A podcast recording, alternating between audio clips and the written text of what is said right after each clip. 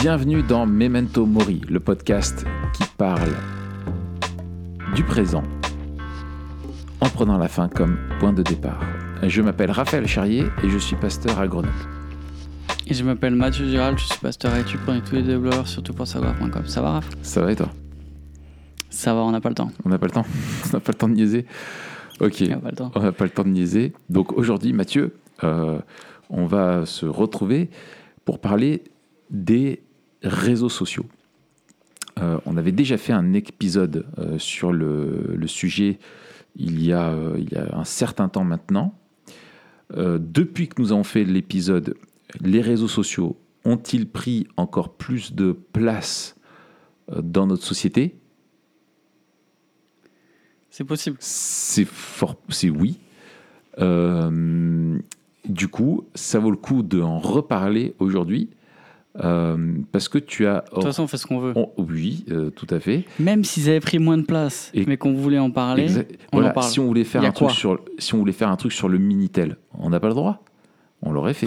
on fait ce qu'on veut. on fait ce qu'on fait. donc, euh, donc, on refait sur euh, les réseaux sociaux euh, parce que tu as eu l'occasion euh, de retravailler le sujet, n'est-ce pas? Exactement. J'ai donné un atelier à la conférence de Pâques là, des jeunes qui s'appelait Prends ta place il y a quelques, il y a quelques temps là, à Genève. Voilà. Donc, prends ta place, euh, un slogan euh, qui sonne avec notre temps, n'est-ce pas? Euh, Prends ta place, vis tes rêves, prends-toi. On joue avec ça. Et- Les- les- c'est- Mais est-ce qu'on pourrait pas un dire que slogan qui n'aurait pas pu être fait au 19e.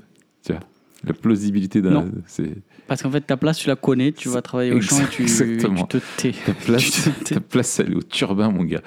tu vois Mais, mais moi, j'aime bien l'idée quand même parce que l'idée c'est assume. Oui, c'est ça. Non, non, mais c'est en termes de com, c'est c'est très intéressant. Euh, c'est très intéressant. C'était une bonne conférence? C'était chouette? Ça s'est bien passé? J'imagine. T'imagines. Ok, très bien. Euh, Non, c'était sympa. Euh, c'était les jeunes avaient l'air ravis. Voilà. Ouais, non, moi j'ai eu des très bons retours aussi des jeunes de l'église. C'était, euh, c'était, c'était cool.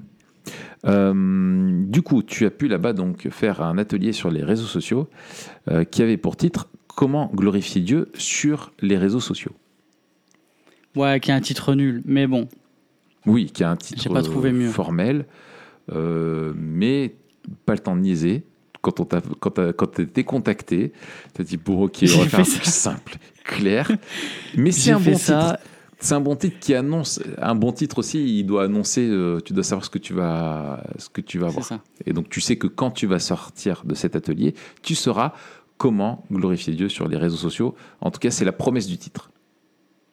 C'est la première du titre. Voilà. Alors, euh, du coup, euh, Mathieu, euh, comment glorifier Dieu sur les réseaux sociaux Eh bien, en fait, j'ai choisi une approche euh, un peu plus euh, théologique euh, que euh, ce que j'ai pu faire avant. Sou- souvent, ce que j'ai vu et ce que j'ai pu faire par le passé, c'était assez pratique. Mhm. J'ai voulu prendre un petit peu de recul et se demander donc, en fait, comment notre vision biblique de la technologie va nous aider à réfléchir et à approcher, à aborder les réseaux sociaux. Donc, en fait, Entre si dissonance tu veux, mon, et résonance. Exactement.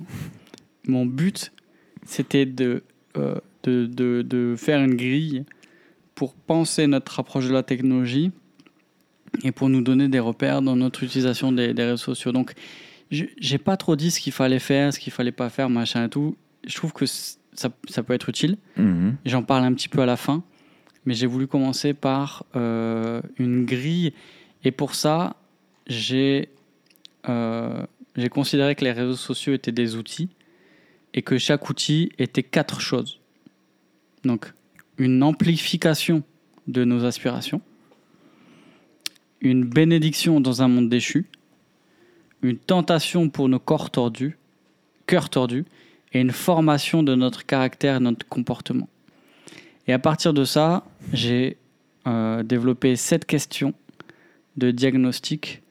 Et en fait, j'ai fait une grille, un petit peu comme la grille tu sais, qu'on a fait pour les films. Là. Ouais.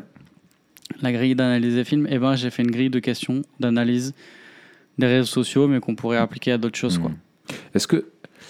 euh, est-ce que. euh, c'est pas une question piège, hein, mais est-ce que tu as posé la question aux jeunes, euh, parmi ceux que tu avais en face de toi, combien avaient euh, au moins un réseau social ou un, un truc comme ça? Ouais, ouais, j'ai- fait un peu sondage à, Ouais. à main levée sur euh, Instagram, TikTok, etc. Presque tous les jeunes, par exemple, avaient Instagram. D'accord. Moi, je, je- j'imagine, avec les discussions que j'ai, qu'Instagram est peut-être le réseau social le, le plus utilisé euh, maintenant. euh. Voilà, peut-être je me trompe et Hmm. j'imagine que ça dépend aussi beaucoup des, des, des- des Ouais. communautés et aussi des, Ouais, d'âge. milieux. ouais. Euh, mais franchement, Instagram et, et TikTok, pour des raisons différentes. Euh, mais ouais, c'était c'était vraiment très très très utilisé. Ouais, ouais, ouais. Ok. Euh, là, j'ai un truc euh, que je viens de taper en même temps que je te parle, qui dit que euh, c'est un site là qui dit que les réseaux sociaux les plus utilisés au monde sont. il me charge les statistiques en cours. Donc, quand je l'aurai, je te le dirai. Ouais, sur le blog du modérateur, très souvent, tu as des, des statistiques qui sont Ouais. mises à jour, donc tu peux trouver Ah ça ouais. facilement. Facebook, numéro 1.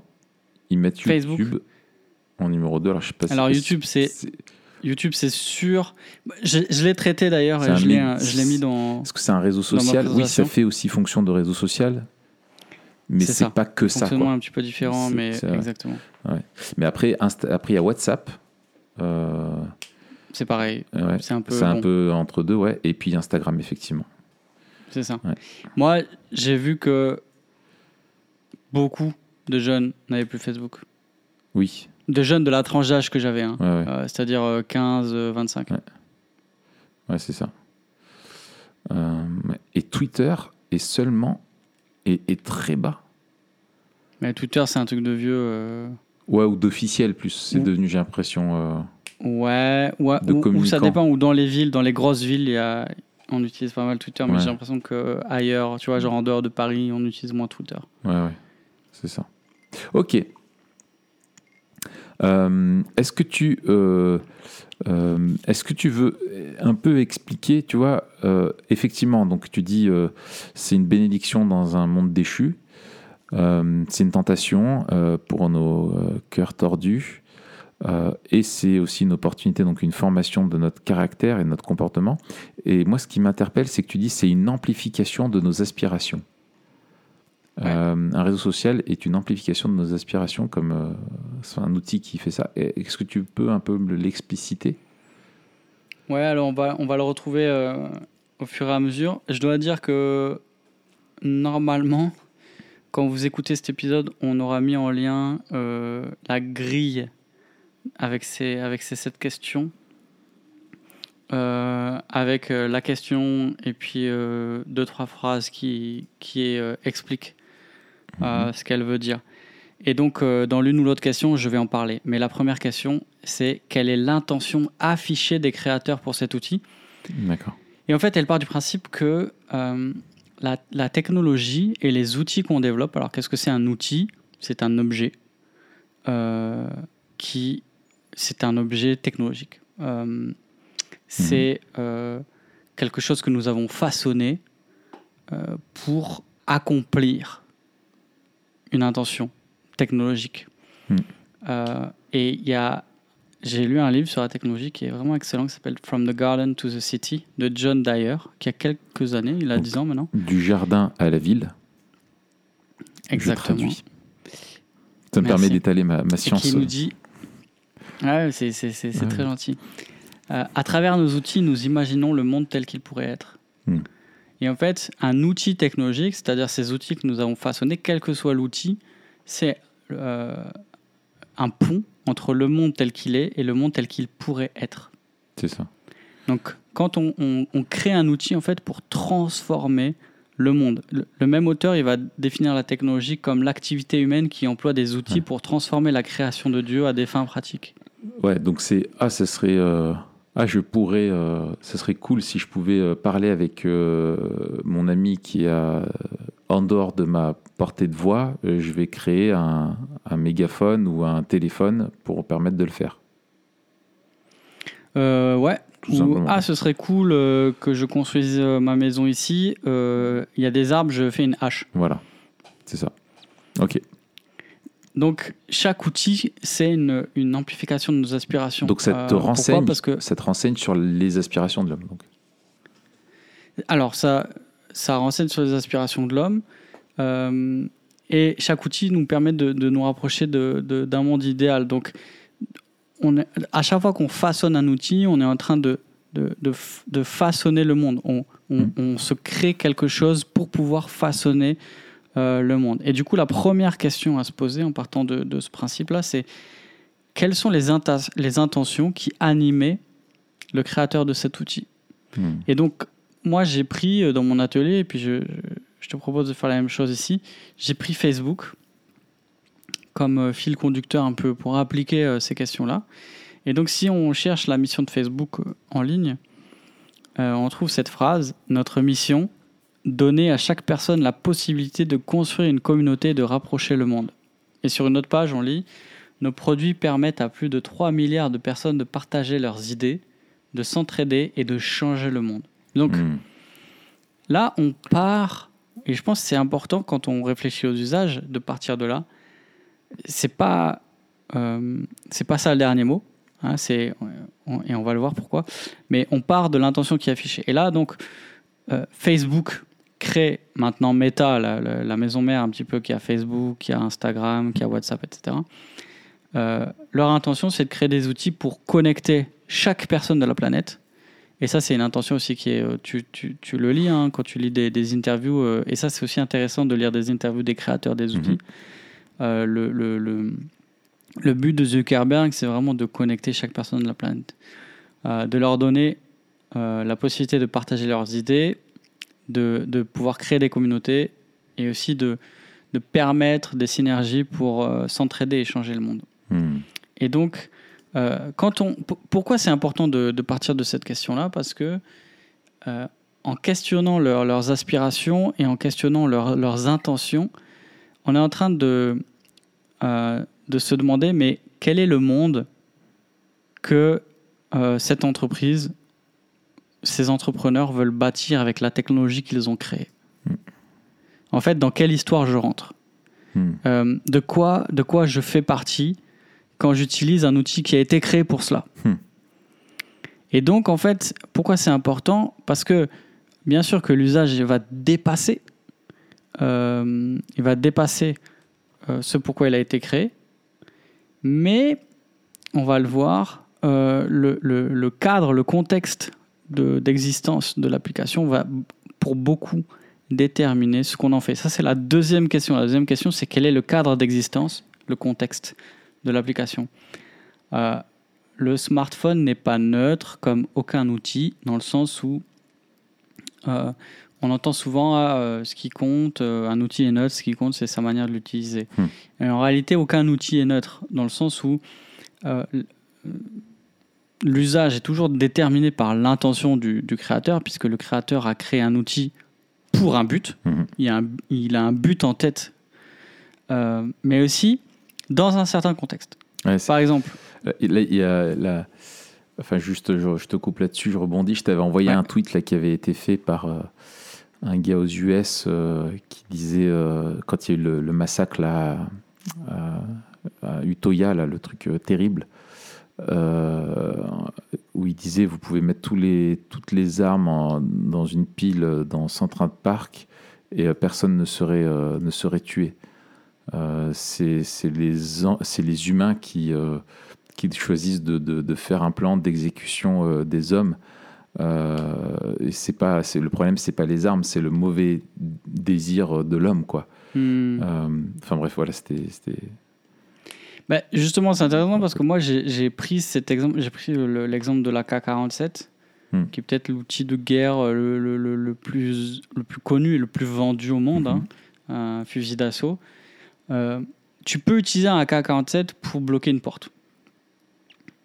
Mais il n'a pas été conçu pour ça. Euh, et c'est- je me rappelle encore d'une citation, alors je sais pas qui c'est qu'elle dit, mais c'était rapporté par ma professeure d'histoire de l'art aux Beaux-Arts, qui avait demandé est-ce qu'on peut utiliser un Rembrandt pour repasser? Euh, Tu peux utiliser un AK-47 pour bloquer une porte, mais il n'a pas été conçu pour ça. Mhm. Il a été conçu comme un fusil d'assaut dans un contexte bien particulier. Il est conçu après la Deuxième Guerre mondiale. Euh, et le fait est que c'est rarement utilisé pour autre chose que pour faire la guerre ou que pour tirer pour des gens. Pourquoi? Sur des gens. Pourquoi? Parce qu'il a été conçu pour cela. Euh, et c'est pas un fusil de chasse, par exemple. Tu- tu- on n'utilise pas un AK-47 pour aller à la chasse. Mm. Donc on pourrait dire oui, mais c'est un, un fusil. On pourrait tirer soit sur des animaux, soit sur des humains. Non, en fait, c'est un fusil d'assaut avec un, comment on dit, un, euh, une portée, tu vois, qui est définie pour euh, un certain type de combat. Et c'est pour ça qu'il est surtout utilisé pour de la guérilla urbaine, parce que euh, la portée, le- la légèreté, le recul, la maniabilité, mais aussi la manière dont il est fabriqué et, et, euh, fait qu'il peut être utilisé dans beaucoup de situations, dans beaucoup de contextes, euh, surtout euh, avec du sable, la saleté, Il bref, beaucoup pas. de choses. Enfin, il s'enraye très peu. Il Exactement. Euh, mais tu vas pas euh, tirer de loin euh, des trucs Mm. très précis avec un K47. Pourquoi il est, il est pas fait pour ça? J'ai tiré moi Euh, au AK. Alors, mais Et alors? Ça fait des sensations euh, intéressantes. ça fait des sensations. euh, Il y a beaucoup de bruit. Mais tu as tiré à l'armée. euh, et et c'est là encore le contexte Voilà. Approprié pas pour tiré tirer à dans- l'AK. J'ai pas tiré euh, à l'école. Exactement.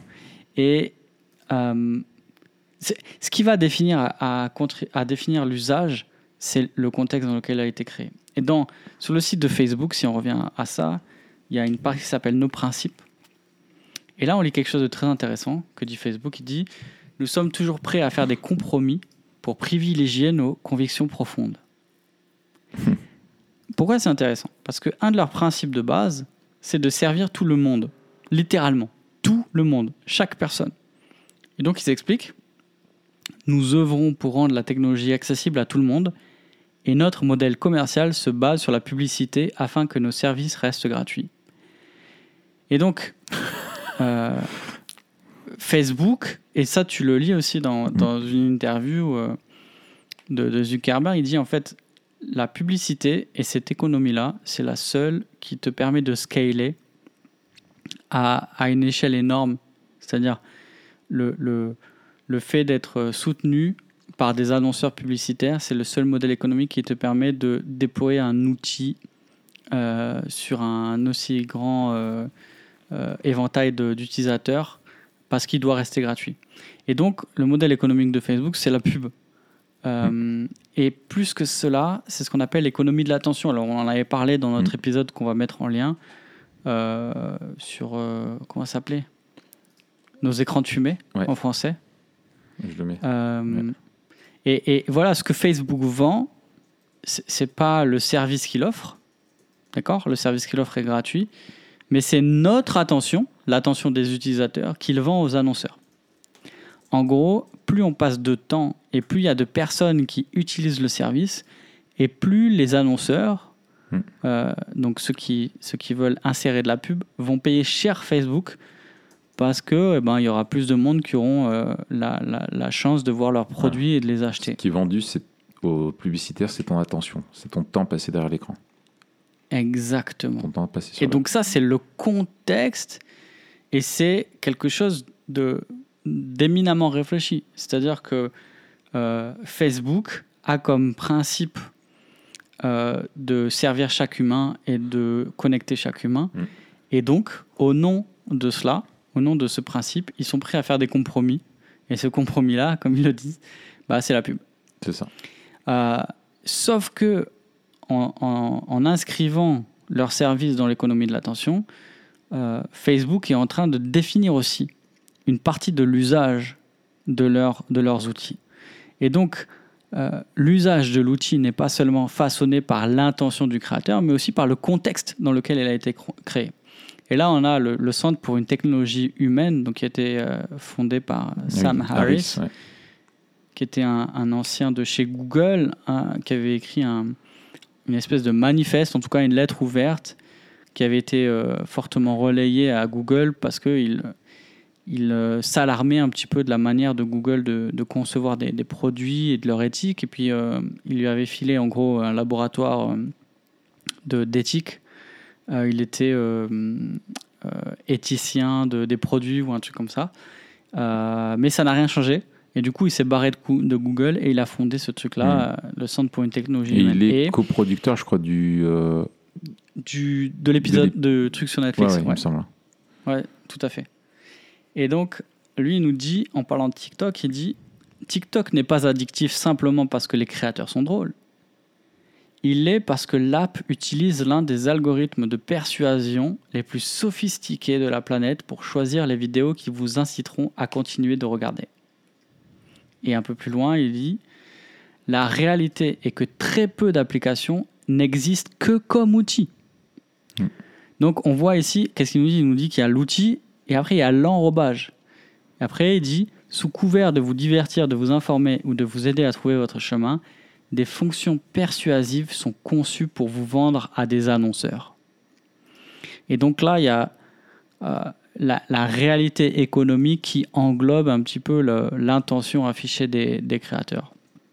Et donc là, euh, ce que- ce qu'explique euh, Sam Harris et consorts, c'est que ces, euh, ces ingénieurs qui conçoivent euh, les comportements et les usages des réseaux sociaux se basent sur des expériences. Et il y en a une qui est connue dans les années 70 où euh, euh, il y a un chercheur qui enferme un pigeon dans une boîte et qui euh, il y a juste un bouton dans une boîte et une trappe. Et, euh, et le pigeon, en fait, quand il appuie sur le bouton, il a de la nourriture. Et ce chercheur se, se, se rend compte du- d'une chose, c'est que eh bien, euh, le pigeon est plus susceptible d'appuyer souvent sur le bouton quand la nourriture arrive de manière aléatoire. Hmm. C'est-à-dire que quand c'est prévisible, c'est-à-dire, euh, je sais pas moi, une, une Hmm. fois sur quatre, euh, etc., le pigeon appuie moins souvent. Par contre, quand c'est imprévisible, le pigeon appuie de manière presque frénétique sur le bouton parce qu'il veut voir, il est un peu excité de savoir quand ça va tomber, il y a, il Ouais. l'élément de Il surprise, fait un etc. peu jackpot quand ça arrive. Exactement. Newport, je crois, qui en parle dans euh, Digital Ouais. Minimalisme, hein, c'est ça Ouais, ouais, tout à fait. Et donc, euh, euh, quand, quand- quand on est en train d'utiliser les réseaux sociaux, on est en train d'avoir des, des comportements similaires. Et on voit ça à la fois dans la manière dont sont conçues les notifications. hein. On sait que les notifications, elles n'arrivent pas. On n'est pas notifié au moment où l'action se passe. C'est-à-dire, c'est pas au moment où on reçoit un message, où il y a quelqu'un qui like un truc qu'on est notifié. Mhm. Non, il y a des algorithmes en fait qui délivrent les notifications de manière aléatoire, en tout cas, enfin c'est un, c'est un faux aléatoire, hein, bien Mm. sûr, ces algorithmes, et même qui groupent les notifications, de sorte qu'on ait plusieurs notifications en même temps. Mhm, mhm. Et euh, et il y a des comportements ou des, des, des conceptions comme le scroll to refresh, tu vois, le fait de Ouais, d'appuyer et de relâcher. vais glisser. ouais. Euh, exactement. Ou le endless scrolling, c'est-à-dire, tu vois, au lieu d'avoir des pages, c'est un défilement à l'infini. Ça, ça rappelle effectivement ce que tu disais dans les casinos, les bandits manchots Mm. et les trucs comme ça, le jackpot. Ouais, c'est designé Et- dans ce but-là, quoi. C'est- pas le fruit du hasard que ça soit comme ça. Et justement, tu parlais de Cal Newport, et lui, il dit dans, dans son livre, la Digital Minimalism, euh, les gens ne succombent pas aux écrans parce qu'ils sont paresseux. Ouais. Alors nous, on dirait quand même un peu. Mais parce que des milliards de dollars ont été investis pour rendre cela inévitable. Hmm. Donc le, le- le contexte de l'application, c'est de, de favoriser en fait cette addiction. Euh, et j'avais lu aussi un- une interview de Sean Parker, qui est l'ex-président de, de Facebook, et il, il dit, et là je, je le cite, hein, le- le- l'objectif en développant Facebook, c'était de répondre à la question comment consommons-nous le plus possible votre temps et votre attention consciente Hmm. C'est cet état d'esprit qui a mené à la création de fonctions telles que le bouton, ta- le bouton like, Hmm. qui donne aux utilisateurs un petit coup de dopamine pour les encourager à poster plus de contenu. C'est une boucle de rétroaction de validation sociale. Alors, Mm.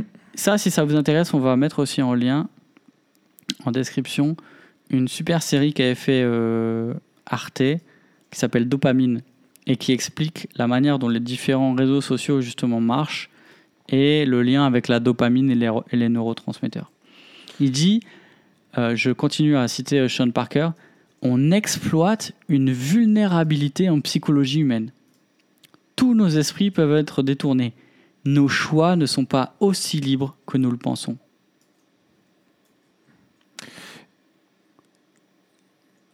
C'est effrayant.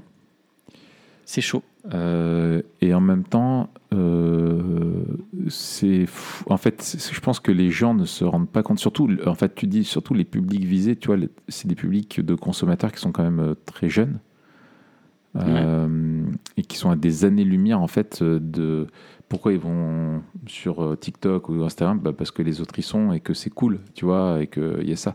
Mais ils ignorent qu'en fait, il y a des mecs qui sont payés des fortunes où ils font tout pour recruter les meilleurs psys, les meilleurs, euh, voilà, et tout, pour, pour arriver à te. euh, Il y a des études de neurosciences qui sont derrière, etc., pour euh, aider les concepteurs à designer la meilleure façon pour te rendre accro à l'utilisation du truc, quoi. C'est ça que les gens ne, ne réalisent pas, en fait, qu'il y a derrière une, des, des millions de dollars qui sont dépensés pour euh, les, les tenir captifs, quoi.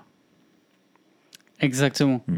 C'est- euh, c'est exactement ça. Je pense qu'il y a une. euh, Alors, parfois une méconnaissance. Et maintenant, je pense qu'il y a quand même l'opinion publique qui est de plus en plus euh, alertée, qu'il y a de plus en plus de, de, de, tu vois, documentaires et de livres et de trucs assez grand public ou de gens qui en parlent. Et maintenant aussi, on a un recul, tu vois, après une dizaine d'années où il y a vraiment eu le boom des réseaux sociaux. euh, Mm. Enfin, depuis dix ans, il y a vraiment eu un boom. Et puis, il y a aussi un essoufflement avec la première génération qui était les.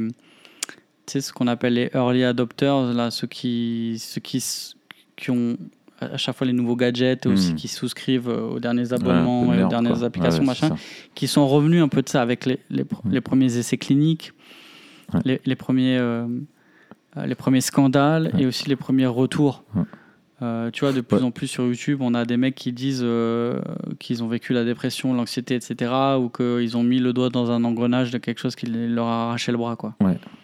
Après, je, je, je pense qu'il y a quand même encore, on a encore, la vague est encore en train de monter, quoi. Enfin, tu vois, il y en a qui Tout à commencent à, te fait. dire, voilà, mais moi je vois, elle est, euh, Abby, elle est en, elle est en CM2 là. Euh, elle a plusieurs gamins qui ont leur compte, leur chaîne YouTube, ils ont Instagram, les réseaux sociaux, TikTok et tout machin. Et moi, ils- mes enfants, ils, ils- enfin, ils comprennent pas parce qu'ils sont pas dessus. Bien sûr, ils ont pas ça, tu vois. Mais euh, enfin, je vois, c'est un truc de fou, quoi. Et sur le téléphone, a- dans leur a- chambre, sans aucune protection, rien. Les gamins, ils sont en primaire, quoi. C'est, c'est- C'est ça. Il y a quelque chose qui a changé, en fait, Ouais. euh, qui explique euh, que, que, que ça grandit. C'est euh, c'est que les utilisateurs sont de plus en plus jeunes. Mm. Et, et donc, ça, ça, ça présuppose deux choses aussi. Enfin, ça implique deux choses. C'est que euh, il y a moins de recul. Ouais. Il y a beaucoup de moins de recul hein, sur, euh, sur le- le- l'usage des outils en général. Euh, et en plus, à cela est corrélée la, la plus grande euh, pression. C'est-à-dire que la pression des pairs est beaucoup plus grande Ouais, euh, au collège le, ouais, que, euh, qu'à la fac ouais. ou même au lycée, tu vois. T'as le faux mot aussi, euh, rien que le fait de pas être dessus, ça le génère, quoi. Exact. Ouais. Parce que euh, on a pu le vivre, enfin moi j'ai pu le vivre à, à plus petite échelle euh, quand mes potes regardaient des, des films tard ou des films d'horreur, des machins que moi j'ai pas le Mm. droit de regarder, et que ils parlaient de trucs dans la récré que j'ai pas lu, que j'avais pas vu. Mais c'était pas du tout la même pression que maintenant. Tout le monde a vu un truc, tout le monde se partage les trucs et que tu fais pas partie de la communauté presque Mm. si tu n'as si tu n'es pas sur tel ou tel réseau ou dans tel ou tel groupe. Donc on a une pression et ça on doit le mesurer aussi pour nous qui sommes parents ou qui sommes euh, tu vois grands frères, grandes sœurs dans l'église. C'est que le monde dans lequel vivent les adolescents maintenant et l'adolescence on, on la pense aussi beaucoup plus tôt qu'avant Ouais. n'est pas du tout la même qu'il y a, euh, qu'il y a euh, 20 ans. C'est ça. Et, et là-dessus, tu vois, je me dis un truc, je pense, des fois hyper, euh, je pense, pernicieux. Enfin, c'est un, un instinctif, euh, ce que j'ai, c'est que je vois qu'il y a beaucoup de parents qui donnent à leur enfant, du coup, euh, quand ils ont le smartphone, l'accès à ces apps-là comme une récompense. Donc, si tu Hmm. bosses bien, tu fais tout bien, du coup, tu auras le temps à ça. Donc, tu crées déjà un truc de récompense sur des apps qui sont designées pour susciter ça encore plus. Je ne sais pas dans quelle mesure, en fait, euh, parce que ça peut pas durer comme ça. Au bout d'un moment, le gamin a totalement accès au truc. En fait, au lieu de lui apprendre à être responsable, euh, tu vois, et à se mettre des limites, euh, tu utilises le levier, tu vois, de la, de la récompense. Et je sais pas dans quelle mesure, en fait, ils ne sont pas en train de nourrir une frustration de l'usage du truc et de les préparer ou le jour où la bride est lâchée à se jeter complètement dedans. Enfin, tu vois, je, je- c'est des questions que je devrais me poser un jour quand mes enfants auront un smartphone, tu vois, mais euh, Hmm. c'est c'est- bref, voilà, ça, ça m'interpelle. Ah non, c'est clair, mais. Euh... Besoin de sagesse. hein. Abby, elle est, elle est au collège là, Abby? Elle, elle y rentre là en septembre. Là. Ah ouais, waouh, ok. Ouais. Et tous Ah, les parents purée, bon disent chance. bah, gamin, il rentre au, au collège, il faut qu'ils aient un smartphone. C'est ça. Et euh, moi, je dis, mais pourquoi? Pourquoi? Pourquoi Bah, on sait jamais sur la route et tout. Euh, Je dis, bah, ok, mais comment ils ont fait Comment Enfin, on a, c'est pas un besoin. Tu vois, euh, faut arrêter. Tu vois, faut- Mm. faut- il y a une commodité, il y a voilà. Mais alors, si tu, ok, ça, mais comment est-ce que tu protèges ton enfant si tu lui donnes un smartphone? Enfin, tu vois, c'est à réfléchir, quoi. Tu vois. euh, C'est ça. Enfin, bref, voilà quoi. Ouais, bon voilà. Euh, Première question. Donc c'était quelle est l'intention affichée des créateurs pour l'outil Deuxième, quel est le cadre d'existence? Quel est le, le contexte de, de l'application? Mm. Non seulement dans lequel elle a été conçue, mais aussi dans lequel il s'inscrit. C'est-à-dire, le, ici, euh, on parle du contexte économique, euh, mais euh, on a parlé de la K47 avec le contexte historique. Mhm. On- il y a toujours un contexte dans, le, dans lequel s'inscrit un outil, et l'outil, en fait, quand on a dit oui, euh, dans les aspirations, l'outil sert toujours à, à façonner le monde selon nos, nos- nos Il a un aspirations. dessin bien on- particulier, ouais. Il y a un dessin bien particulier, mais en fait, il faut, il faut aussi euh, reconnaître que le, le dessin s'inscrit dans une vision du monde qui s'inscrit dans une communauté. Donc en fait, euh, ce que je veux pour le monde et comment moi je vois le monde évoluer, c'est pas pareil que euh, un militant LGBT. Mm. Et le militant LGBT, eh ben, le contexte dans lequel il évolue, c'est le contexte de sa vision du monde. Et donc, les outils qu'ils vont créer, c'est les outils qui vont servir euh, leurs aspirations, leurs aspirations qui sont définies par leur Ouais. communauté aussi, pas juste par leurs aspirations propres. La communauté influe là-dessus. Tout à fait. Et ça, c'est très intéressant dans la réflexion, par exemple, sur les armes aux États-Unis. De, de- de comprendre ça aussi, que, cette- ça- que la chose s'inscrit dans une vision du monde qui se manifeste au sein d'une communauté avec son narratif. C'est des choses que nous, on n'arrive pas à comprendre sur les. Tu vois, où dans les, aux États-Unis, la notion de la de la de, de l'histoire de la communauté, de son dessin, etc. De tu vois, le, je sais plus quel amendement c'est. Deuxième amendement, je sais pas, ils invoquent tout le temps. Le deuxième, ouais, non, le cinquième, c'est dans les films, c'est quand ils ont le droit de se taire, je crois. Où c'est, ils invoquent le ça, ouais. Tout le monde connaît le deuxième et le cinquième. c'est à cause des films, tu sais. Bon, bref, euh, voilà. C'est, quelque chose qui a un, un- un- un- un droit qui fait partie de, de, de ce que c'est qu'être américain. Voilà. Et, et du coup, mais, ça, mais la aussi de la constitution de voilà. l'État. et de la constitution de l'État historique, mais aussi de la constitution. Ça, c'est constitutif à la vision du monde. euh, de, la personne, tu vois, c'est quelque chose qui est, et ça, ça rejoint bon, les trucs d'habitus, mais où tu incorpores, tu intègres dans ton corps, dans ta, dans, dans- dans ta vie propre, ce que te dit la, la, la, la, société et la vision de la société. Donc, euh, c'est, c'est ouais, bon, bref, voilà, Euh, ça marche.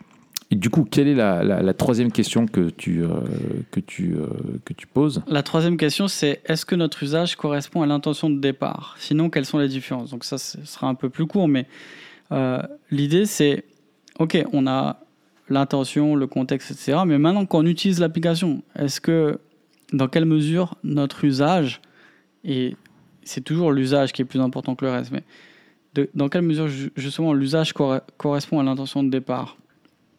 Ici, euh, Facebook sert à, à créer des communautés, à rapprocher les gens. Euh, mais on se rend compte, quand on l'utilise, que euh, il peut servir à ça, et il sert à ça, mais que parfois l'usage même de l'outil et la manière dont il est conçu, et même là, euh, le, le contexte dans lequel il s'inscrit, eh bien, contribue à un usage qui fait l'inverse de ce qu'il promet. et, et- Par exemple, oui. Enfin, il y a, et puis il y a aussi le, le, le tu m'excuses, je te coupe. hein. mais c'est ton Euh, podcast. mais- merci. Euh, c'est que c'est aussi, euh, enfin, je veux dire, il y a le, le, le, mission statement. Merci de me couper pour ça. Tout à c'est- fait. Tu as le mission statement, c'est on veut connecter les gens, etc.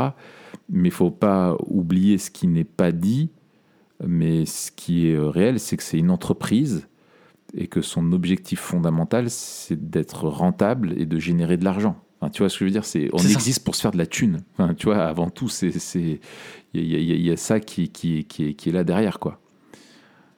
Mais C'est pas Et- inoffensif. ça. Enfin, tu vois, voilà, il, faut pas de l'action sociale, c'est pas une association euh, qui est là pour euh, faire du bien. euh, il y a un but lucratif. Exactement. Par contre, TPSG Et- n'est pas à but lucratif. Voilà. C'est-à-dire que nous, Voilà. La- le, faire de l'argent n'est jamais un but parce que c'est pas le but, euh, le but de, de TPG. Le but de TPG, c'est de vous servir. Donc, à chaque fois que vous faites un don à TPSG, vous êtes sûr que c'est une fin, euh, euh, c'est un moyen en vue d'une fin qui est la fin affichée, c'est de, de vous équiper pour euh, voir le monde comme Dieu voit et vivre comme Dieu ça. veut. Soit dit en passant, il y aura un lien en description. Alors, Facebook est fait pour euh, rapprocher les gens. Euh, la vérité, c'est que souvent, il polarise les opinions. Pourquoi? Parce que euh, pour engager les gens, euh, on doit euh, créer, on doit mettre en avant Bulle, ouais. des contenus qui vont euh, euh, générer du, du commentaire, générer du like euh, et générer des clics. Et en fait, euh, c'est les choses clivantes qui vont être mises en avant dans, dans l'algorithme parce que c'est les choses clivantes qui vont susciter de l'interaction. Et plus on suscite de l'interaction, et plus en fait on passe du temps sur l'application. Et l'algorithme va aussi- te donner plus facilement des informations qui correspondent à ce que tu, à ce que tu aimes et qui sont clivées, donc qui vont générer de l'engagement de ta part.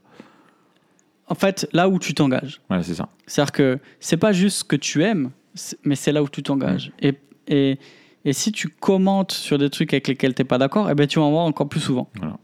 Pourquoi? Parce que c'est là où tu, Voilà. tu, Tu vas tu t'engager. fais quelque chose, en fait, tu passes du temps Voilà, et tu C'est là où t'engages. tu vas passer du temps et c'est là où eux, ils gagnent de l'argent. Il y a aussi un phénomène qu'on appelle le phénomène des bulles, euh, où des, des, des communautés se regroupent. Et finalement, et c'est ça qui, qui crée aussi le, le, le sens fort de la communauté, c'est qu'on trouve facilement des gens qui, se, qui nous ressemblent.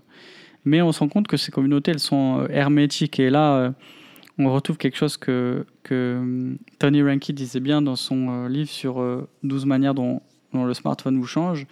Il dit souvent on est proche de ceux qui sont loin, euh, mais qui nous ressemblent, alors qu'on est loin de ceux qui sont proches et qui sont différents. Et là, on doit dire que la communauté par excellence que Dieu a créée, c'est l'Église. L'Église, elle est caractérisée par le fait d'être unis à Christ et que euh, ce n'est pas nous qui nous rapprochons, c'est Dieu qui nous unit euh, euh, à son Fils par la foi. Mm. Et c'est là la beauté de, de la grâce de Dieu. Cette grâce, il fait grâce à, à- à qui il fait grâce. Et donc, il fait grâce à des gens qui ne se ressemblent pas. Mais lui, il les rassemble. Il les rassemble dans l'Église. Et donc, si on veut avoir une vraie image de ce qu'est euh, une communauté, on regarde à l'Église. Or, quand on regarde sur les réseaux sociaux, ça ressemble pas du tout à l'Église. Euh, Si- parce que si, on si, a si, t'as des... églises qui sont sur les réseaux sociaux uniquement maintenant. Tu te tais. C'est ton podcast, mais il y a des limites à pas dépasser. Il y a des limites. Tu te calmes. tu, tu arrêtes. Euh, tu, tu arrêtes. Euh, on va, me lance pas là-dedans. Donc, Je, je sais plus où j'en étais. Enfin bref, vous avez compris le délire des bulles. voilà, Euh, ça. En fait, fondamentalement, il y a quelque chose qui sous-tend l'existence et la manière de fonctionner de, de Facebook et des autres réseaux sociaux, à vrai dire. C'est que Facebook, c'est un monde qui tourne autour de moi, autour de mes besoins, autour de mes envies. En fait, Facebook est une espèce de royaume dont je suis le roi. C'est ça. Euh, je me fais une cour de ceux qui vont m'adorer, qui attendent que je leur parle et dont j'attends la louange. Mm. Et donc, c'est compliqué de faire des vraies communautés où chacun est roi. C'est ça. C'est ça le problème fondamental avec les réseaux sociaux. Ouais. C'est qu'on est tous rois de son royaume, Ouais. mais qu'on veut, on doit partager un espace. Ouais. Alors comment on fait? Et j'avais lu un truc sur la, la façon dont ça. ça ben, C'était sur le, le truc de Harris, là, le D'ailleurs, j'encourage les gens à s'inscrire à. la- Bon, c'est en anglais, hein, mais ils ont une newsletter Tu qu'ils mets le lien. Ouais, euh, le Human Center for euh, Technology, c'est ça? Euh, Ouais. euh, En fait, où il, il expliquait à quel point en fait, les réseaux sociaux euh, augmentent. Il y a des études qui montrent comment ça augmente la jalousie. Euh, Ouais. Tu vois, la jalousie digitale est plus importante que la jalousie physique. Euh, tu vois, t'es pas jaloux des gens que tu vas croiser dans la rue qui ont tel ou tel truc, mais tu les vois sur les réseaux sociaux parce que c'est designé pour générer euh, aussi la mise en avant de l'ego et de la compétition entre, entre les personnes. Parce que si tu es le roi au milieu, tu vois, dans ta communauté, tu as d'autres rois et du coup, t'es, ah, tu vois, ça, ça accentue la compétitivité et, la- Hmm. et tout ça, quoi. À fond. Mm. Donc ça, c'est quatrième, euh, le la troisième question. Donc il faut, euh, il, faut, c'est là où on a résonance et dissonance, n'est-ce pas? Tout à fait. Euh, on- regarde l'intention, on regarde ce pourquoi le- l'outil est créé, puis on regarde ce qu'on en fait, et on se dit ok, est-ce que, est-ce que vraiment en fait, euh, ça joue? Mm. Est-ce que, euh, euh, est-ce qu'on utilise un AK-47 pour bloquer une porte ou, ou pas? Mm. Quatrième question, à quelles aspirations du cœur cette app fait-elle écho? Euh, Alors ici, c'est euh, mon ami euh, euh, Quentin Polinari qui m'a fait remarquer que il y avait peut-être une ambiguïté sur le terme aspiration, donc je vais, l'expliquer. Euh, et puis peut-être un jour, je, ferai quelque chose de, plus précis après avoir creusé la question. Qu'est-ce que j'entends par aspiration? J'entends ce à quoi le, le cœur humain aspire parce qu'il a été créé par Dieu et qui sert en fait de, de base à ce que l'on fait. Euh, et donc nos, nos aspirations, euh, c'est la manière dont je vais le présenter là, nos aspirations sont un petit peu euh, les choses que nous recherchons parce que nous avons été créés par Dieu et qui se manifestent par des désirs. Après la chute, ces désirs peuvent être bons si nous avons été régénérés par, par Dieu ou mauvais euh, à cause du péché. Et donc on peut rechercher au mauvais endroit euh, des choses bonnes pour lesquelles on a été créé. Euh, je ne sais pas si c'est clair, Raph. Oui, pour moi, c'est très clair. Donc, parmi ces aspirations, j'en ai listé 20.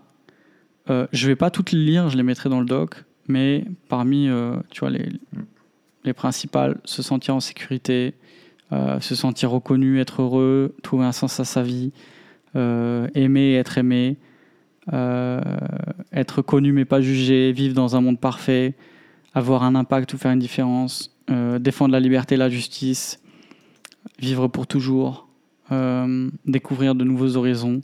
Bref, j'en ai listé une vingtaine comme ça. Et si euh, maintenant on compare euh, cette liste avec euh, euh, l'intention des créateurs de Facebook, eh bien on peut voir que Facebook, dans sa mission qui est affichée, répond à plusieurs de ses aspirations.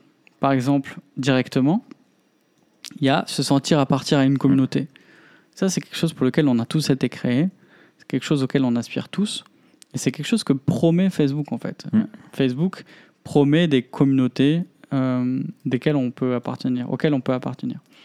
Il y a aussi euh, l'idée d'avoir un, avoir un impact et faire une différence. On l'a lu, hein, le- une des ambitions affichées de, des, des inventeurs de Facebook, c'est de donner les moyens aux gens de changer le monde. Mm. Et donc, euh, il y a cette idée qu'avec ces outils, on, on pourra changer le monde. On exerce Mais une indirectement- on peut- Enfin, derrière ça, il y a l'idée. euh, Enfin, eux, ils disent on change le monde. euh, alors peut-être qu'il y en a par des pages Facebook qu'ils ont créées, ils auraient pu faire de belles choses, tu vois, de solidarité, de trucs comme ça. Mais il y a derrière ça, il y a aussi l'idée que, en fait, souvent, ce que font les gens, c'est qu'ils s'expriment. Euh, au final, ils vont s'exprimer sur pourquoi ils ont, ils vont râler sur pourquoi ils étaient euh, euh, à, la SNCF et que leur train était en retard. et que tu vois, c'est plus, c'est plus exprimé. Ça te donne l'illusion que tu peux avoir un impact parce que tu t'exprimes sur la, voie publique. Tu vois, il y, a- ce côté de, plutôt, il faut que euh, c'est pas je change le monde, mais je, m'affirme dans le monde. Tu vois, je, je- j'exprime au monde mon désaccord ou mon truc ou, euh, ou tout ça quoi. Ouais, alors ça c'est intéressant. Euh, Je pense que c'est le. Je... Il faudrait faire un épisode là-dessus et je pense qu'avec Yannick Imbert, ce sera super intéressant euh, de faire un lien entre le- la parole et, la, et, le, et le façonnage du monde. Mhm. Je pense que c'est par la parole qu'on façonne le monde, Ouais. euh, principalement. On le voit avec Dieu euh, qui a créé euh, par, par la parole et Mm. la manière dont la parole aussi, dont sa parole façonne, euh, façonne le monde. Il tient tout par sa parole. Il y, a, il y a un lien avec la parole qui est très fort, mais aussi avec la manière dont euh, les histoires façonnent le monde. Ce qu'on raconte du monde euh, le façonne. Et c'est la vision du monde en fait. Mm. Euh, on, on- on crée un méta-récit, on, crée une, Mm. euh, on crée une histoire, et après on va essayer, et ça c'est la vision, et après justement on va créer des outils pour transformer le monde selon cette vision. Mm. Et donc il y a quand même cette idée d'avoir une, une parole qui est partagée, qui, euh, qui va créer une vision dans laquelle on va s'insérer. Et en fait, euh, le, le- le premier, euh, le premier rôle des lobbies, c'est d'imposer une histoire. Mm. C'est d'imposer un nouveau récit. Mm. C'est de dire, voilà ce vers quoi le monde devrait aller. Voilà. euh, et donc, après, qu'est-ce qu'il y a dans le storytelling? Il y a des obstacles. Euh, et après, donc, une fois qu'on a la vision, eh bien, vont se dresser les obstacles qu'on doit surmonter. Et donc, finalement, tout part de l'histoire, tout part de la parole, tout part de, du monde que l'on a décrit. Euh, et c'est exactement la même chose dans la publicité. Mm. Euh, imaginez un monde où vous pouvez faire ce que vous voulez parce que euh, vous avez suffisamment de temps. Mm. Pourquoi? Parce que vous n'avez pas passé euh, 20 L'aspirateur. minutes à vous Mm. raser le matin. Mm. Pourquoi? Parce que vous avez un rasoir pourri. Ce qui vous empêche de faire vraiment ce que vous voulez, c'est votre rasoir pourri. Mais avec le nouveau gilet de trois lames, alors maintenant, en- d'ailleurs, le discours a changé, hein, n'est-ce pas, euh, avec euh, la, la crise de l'identité. C'était un case study euh, connu dans la pub, c'est que le storytelling autour du rasage s'est articulé autour de l'identité. Ouais. Euh, Enfin bref, ouais, je, digresse. Bref, Ou, ou ça va être, euh, ou maintenant tu vas voir avec ce côté de l'écologie, tu vas voir ça. Euh, C'est-à-dire qu'on ce qu'on va mettre en avant, ça va être euh, euh, la culpabilité, euh, tu vois, de, de l'homme dans, dans ce qu'il est, enfin tu vois, dans, dans, dans sa, dans sa façon de Mm. vivre, et que si tu ne veux pas euh, tuer la planète, euh, achète, consomme, fais comme moi je te dis de faire, tu Mm. vois, et, et du coup tu prendras, achète une nouvelle bagnole, tu prendras soin de la planète. Hmm, C'est c'est un petit peu un petit peu ça quoi. Tu le fais pour la planète. c'est magnifique. Mm. C'est magnifique. C'est- C'est c'est- c'est malin. Ils sont forts. Et là, il faut. Il y a, il y a des choses qui sont directes et qui sont dites, et il y a des choses qui sont implicites. Par exemple, là, de manière implicite et de manière indirecte, il y a le sentiment de sécurité qui est très fort, en fait, euh, sur les réseaux sociaux, en tout cas sur Facebook. Cette idée de défendre la liberté, de défendre la, la justice. Et donc, chaque technologie, chaque outil va faire écho à une aspiration qui reflète, qui reflète euh, notre création en image de Dieu. Euh, on a été créé pour, euh, pour la liberté, on a été créé pour la justice, on a été créé pour vivre en sécurité. On a aussi été créé pour avoir un impact et faire une différence. Mm. C'est même un des fondements de, de, de, de, la, de la vie humaine. Mhm. C'est de, c'est de, façonner le monde. Ouais, Donc, c'est un mandat culturel. là, on quoi. est au- Mhm. Exactement, on est au Mm. cœur de ce qu'est être humain. Mm. Et donc, peut-être plus que jamais, euh, et parce qu'il y, a une- il y a une dimension d'échelle euh, qui est liée à la communauté. C'est-à-dire qu'on on sait, hein, l'union fait la force, et on sait que euh, quand tu es beaucoup, tu fais des trucs de ouf. Hein, les Chinois, ils ont construit un hôpital en, en 10 jours. Mm. Euh, Il y a un truc avec la communauté qui fait que dans les grandes villes, tu fais des trucs de ouf. Dans les petites villes, tu fais des petits trucs. Euh, pourquoi? Parce qu'il y a la communauté, parce qu'il y a le côté économique, parce qu'il y a aussi le, le côté de la vision. Oui, la, la mais c'est rationalisation toujours lié à, de l'effort. à la communauté. Quoi. Ouais, tout à fait. Exactement. Donc, euh, euh, tu peux avoir un impact plus grand avec les réseaux sociaux maintenant et, et ce que ça te permet de. Et tu le vois avec les soulevés de fonds. C'est quand même des trucs de ouf. Que tu as des communautés entières qui soulèvent des millions en 24 heures. Mm. Ce qui n'était pas possible, euh, tu vois, il y a, il y a 10 ans. Mm. Donc, euh, voilà. Cinquième question. en quoi l'usage de cette app aide à redresser ce que le péché a courbé? Et donc là, euh, on fait écho à la question de la, de la bénédiction dans un monde déchu. Euh, le péché, on le répète souvent, hein, on, tout, toutes nos relations. Je parle souvent de la triple relation. Relation de l'homme à Dieu, relation de l'homme aux autres et relation à la création. Et ce qu'on voit, c'est que dès Genèse 3, c'est, toutes ces relations sont entachées.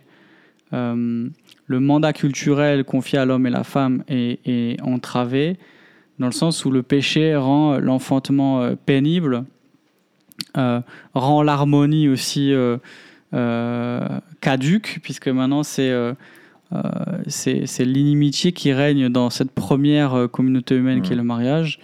Le, le développement de, de la, de la gloire de la création qui est rendue pénible avec le, le, travail, mais aussi euh, le sol qui est maudit euh, à cause d'Adam, et puis euh, l'homme qui va aspirer à, se faire une propre gloire plutôt que de glorifier le, Créateur. Et puis la vie éternelle, cette vie qui était dans la présence de Dieu, qui est maintenant se transforme en, mort. Mais après la chute, en vertu de la grâce commune, Dieu permet qu'on développe des outils qui non seulement euh, contribuent à faire ce qu'il avait prévu à la base, c'est-à-dire de, créer une, culture qui fait fructifier ce qu'il a implanté dans la création, mais aussi qui viennent dans une certaine mesure, parce que la technologie est toujours sujette à la vanité, ne peut jamais nous en délivrer, mais dans une certaine mesure, la technologie et nos outils permettent d'atténuer les effets du péché. Mm. La péridurale rend la grossesse moins pénible. Les réseaux aident à rapprocher ceux qui sont loin. Euh, la pelle, le tracteur, aide l'homme à cultiver le sol, euh, même s'il est devenu dur avec des ronces. Mm. Donc il y a la limite de, la vanité, euh, mais cette réalité aussi qu'on peut atténuer les effets du péché, notamment avec les outils technologiques. Mais, donc il y, a toujours ce en même temps, n'est-ce pas? Euh, ce, en même temps de. Cet équilibre. Euh, c'est la. Cette tension. Cette tension. équilibre. Cette tension entre cette grâce commune et puis cette vanité. Exact. Euh, Herman Bavinck, 1908. Herman Bavinck, qui regarde en arrière, regarde le 19e, il voit euh, l'invention du télégramme, l'invention du télégraphe, l'invention euh, du, de, du lecteur euh, de disque en cire, là, du, du, du phone. Non, ah non c'est après ça. encore. De la voiture, du chemin de fer, enfin, tu vois, la, la, révolution industrielle de ouf, il dit Bien que de nombreux résultats brillants aient été obtenus dans le domaine des sciences naturelles, de la culture et de la technologie, le cœur humain est resté insatisfait. Pourquoi? Parce que, comme disait Augustin, il y a bien quelques siècles avant Pavine, qui disait Tu nous as fait pour toi, Seigneur, et notre cœur est sans repos tant qu'il ne se repose pas en toi. Hmm. Et on a cette, ce proverbe-là que j'aime beaucoup, euh, proverbe 27-20, qui dit Le séjour des morts et l'abîme de perdition ne peuvent être rassasiés, de même les yeux de l'homme ne peuvent être rassasiés. Et ça, ce serait génial que dès que tu ouvres, ce serait génial en fait de faire une application. Purée. S'il y a un développeur qui a envie de faire ça, qui a envie de développer, je sais pas comment c'est possible, mais euh, écrivez-nous. Euh, une application où tu es obligé de passer par cette application pour ouvrir un réseau social, tu vois, et qui t'affiche pendant quelques secondes ce verset. Hmm. Le séjour des morts et l'abîme de perdition ne peuvent être rassasiés, de même les yeux de l'homme ne peuvent être rassasiés il n'y a aucune app qui peut satisfaire nos yeux. Pourquoi on en redemande toujours, toujours, toujours, toujours, toujours, toujours, toujours? C'est parce qu'on ne peut pas être rassasié de ce qu'on verra. Mm. Il y a, on a été créé pour la gloire, cette gloire, il n'y a que Dieu qui peut nous la donner. Et là, on, Les fleuves se déversent dans la mer, mais elle n'est jamais remplie. Exactement. Sixième question, avant-dernière question. En quoi l'usage de cette app risque de transformer en idole ce que Dieu seul peut nous donner? Euh, c'est là le principal problème des applications. À ce stade, je voulais dire que j'avais une remarque ultra euh, pertinente, mais que je l'ai oubliée. Voilà, je te, laisse, Ah. je te laisse poursuivre. Merci. Euh, comme disait mon grand-père, comme dit mon grand-père, euh, si c'est important, ils rappelleront. C'est ça. C'est voilà. Euh, on, on a vu que l'intention du créateur et les outils viennent répondre à des besoins. Et s'ils font écho si fort en nous, c'est parce que c'est on a été créé comme ça. Mais le problème, c'est qu'il y a un évangile, un faux évangile qui s'attache à chacun des réseaux sociaux. Il y a le faux évangile de Facebook, le faux évangile de TikTok, le faux évangile d'Instagram, etc. Et en fait, euh, parce que aussi, on l'a dit, les- les outils technologiques ont cette faculté, dans une certaine mesure, de redresser ce que le péché a courbé, euh, eh bien, on leur prête peut-être une espèce de pouvoir euh, qui se rapproche de l'évangile. Mais il ne faut pas oublier que les outils sont un moyen au service de Dieu. Donc, quand on parle de grâce commune, on parle de moyens que Dieu nous donne. Et donc, en fait, ce serait une folie de, de, de, de confondre, euh, tu vois, la, création, la créature, l'outil créé, et de le prendre pour Dieu. Euh, c'est la, la définition d'une idole. Et d'ailleurs, euh, c'est précisément ce qui est mis en avant quand il y a la polémique de, dans Ésaïe, là, les chapitres 40 là, et suivants, avec les idoles, c'est que le, Dieu met en avant que l'idole est fabriquée par l'homme. Oui. oui. Ça fait penser à la grosse. Elle est comique cette scène dans Exode, euh, le, le- le- le truc du veau d'or. Ah ouais. Que Aaron il dit bah je sais on- a jeté de, de l'or dans le feu et il en est ressorti une idole. On sait pas comment ça s'est passé. Nous on a jeté là-dedans et oh, pouf il y a une idole qui en est sortie tu vois. On Euh, dirait mon non. fils quand il fait une bêtise. Voilà c'est pas tout à fait ça. Euh, c'est pas tout à fait ça. Non, non, il y a, il y a- il y a- c'est toi-même qui fais ton idole. Bah oui. Et c'est toujours ça, c'est l'homme qui, qui fabrique ses idoles et c'est ça qui est fou en fait. Ouais. C'est que on sait que c'est rien parce que c'est nous qui l'avons fait. Ouais. Et pourtant on le prend pour Dieu. C'est ça.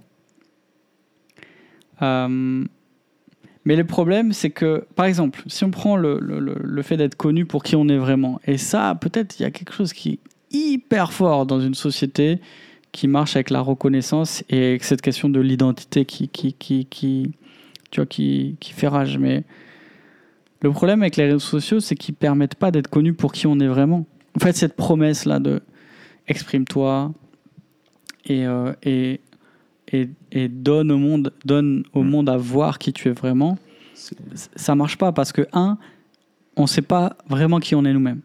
Mm. Deux, euh, on peut pas montrer euh, tout ce qu'on est. On, on montre que certaines facettes de notre personnalité. Il y a une personne qui il y a personne qui peut dire qu'il nous connaît, par exemple, parce qu'il écoute Memento Mori, ou même qu'il lit tous nos articles, ou même qu'il aurait vu euh, des photos de nous, enfin bref.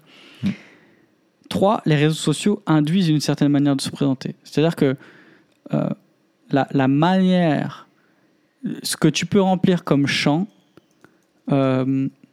a été pensé par les concepteurs de l'application qui veulent que tu te présentes comme ça. Et donc en fait, tu ne dis pas ce que tu veux comme tu veux, tu remplis des champs. C'est ça. Quatrièmement, ce qu'on est en ligne, c'est façonné par l'outil qu'on utilise. Euh, c'est pas un miroir, un réseau social. C'est un miroir qui va grossir certains traits et qui va en occulter d'autres. Mm. Et donc en fait, il va mettre euh, en avant certaines choses et cacher d'autres, qui fait que euh, il y a certains aspects de notre personnalité qui vont être euh, euh, particulièrement mis en avant et d'autres qui vont être totalement occultés. Et donc on peut pas être vraiment connu pour qui on est, ça. on va être connu pour Tu- certains traits tu, de notre tu- personnalité. tu designs, tu crées un avatar, tu designs toi-même une image de toi que tu veux que les autres aient, mais qui correspond pas à qui tu es réellement. En étant obligé de rentrer dans le moule que euh, l'application a formé. C'est ça. Et d'ailleurs, la l'application, ce qu'elle te vend, c'est qu'elle peut te donner un moule qui va te permettent d'être dans l'expressivité de ton individualisme, tu vois, de façonner, euh, elle te promet aussi qu'elle va te donner une image valorisante de toi, quoi. C'est ça. Tu vois, sinon, tu vas pas. Et d'ailleurs, c'est la question des filtres. L'application, elle te dit pas viens, montre-toi comme tu es, tout le monde va t'aimer. Elle Mm. te dit viens, nous on va t'aider à t'améliorer pour que les autres C'est t'aiment enfin. C'est ça. On va, on va Euh, t'offrir ce que tu mérites. On va, et on va t'offrir ce que les autres Et c'est veulent. la promesse d'une idole, en fait, qui se prend pour. Dieu en disant Je vais te donner ce qui est bon pour toi, quoi. Et puis, enfin bref, ouais. Cinquièmement, on trouve personne qui nous aime pour qui on est vraiment. En fait, si vraiment les gens nous connaissaient pour qui on est vraiment, ils nous aimeraient pas. Mm.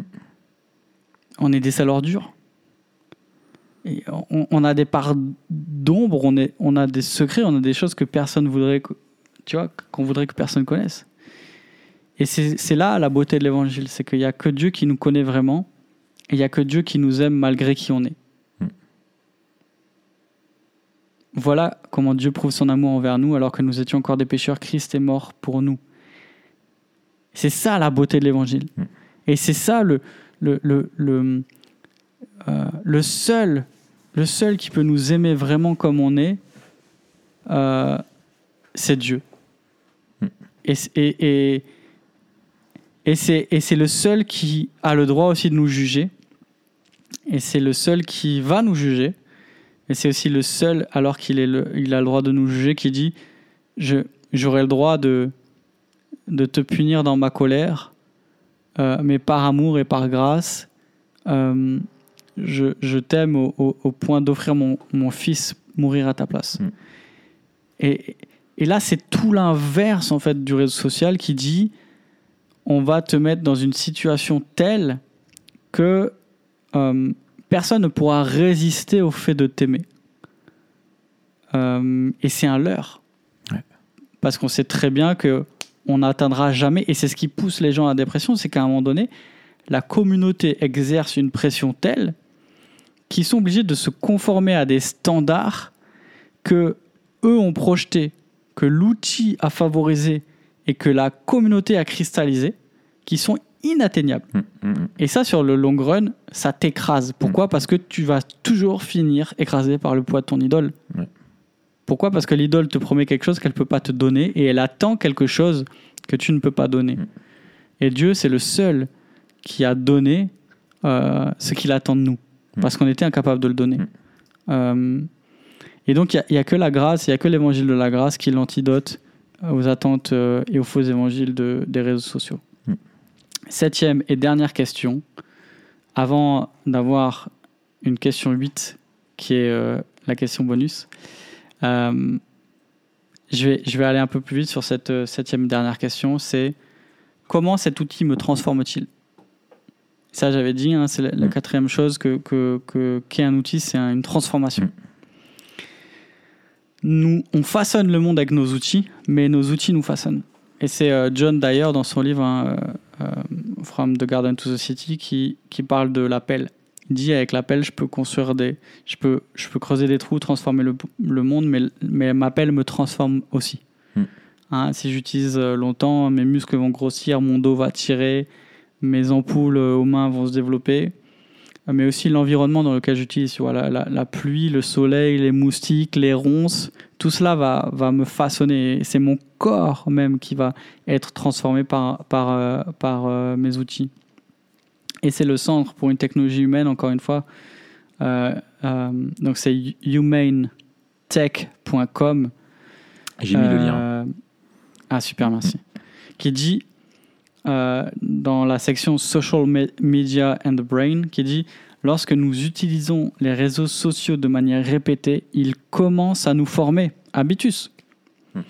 Nos pensées, nos sentiments et nos motivations sont façonnés par une technologie puissante conçue pour nous maintenir engagés. Et on le voit hein, quand on réfléchit, même l'invention de l'imprimerie, ça a changé notre rapport à Dieu.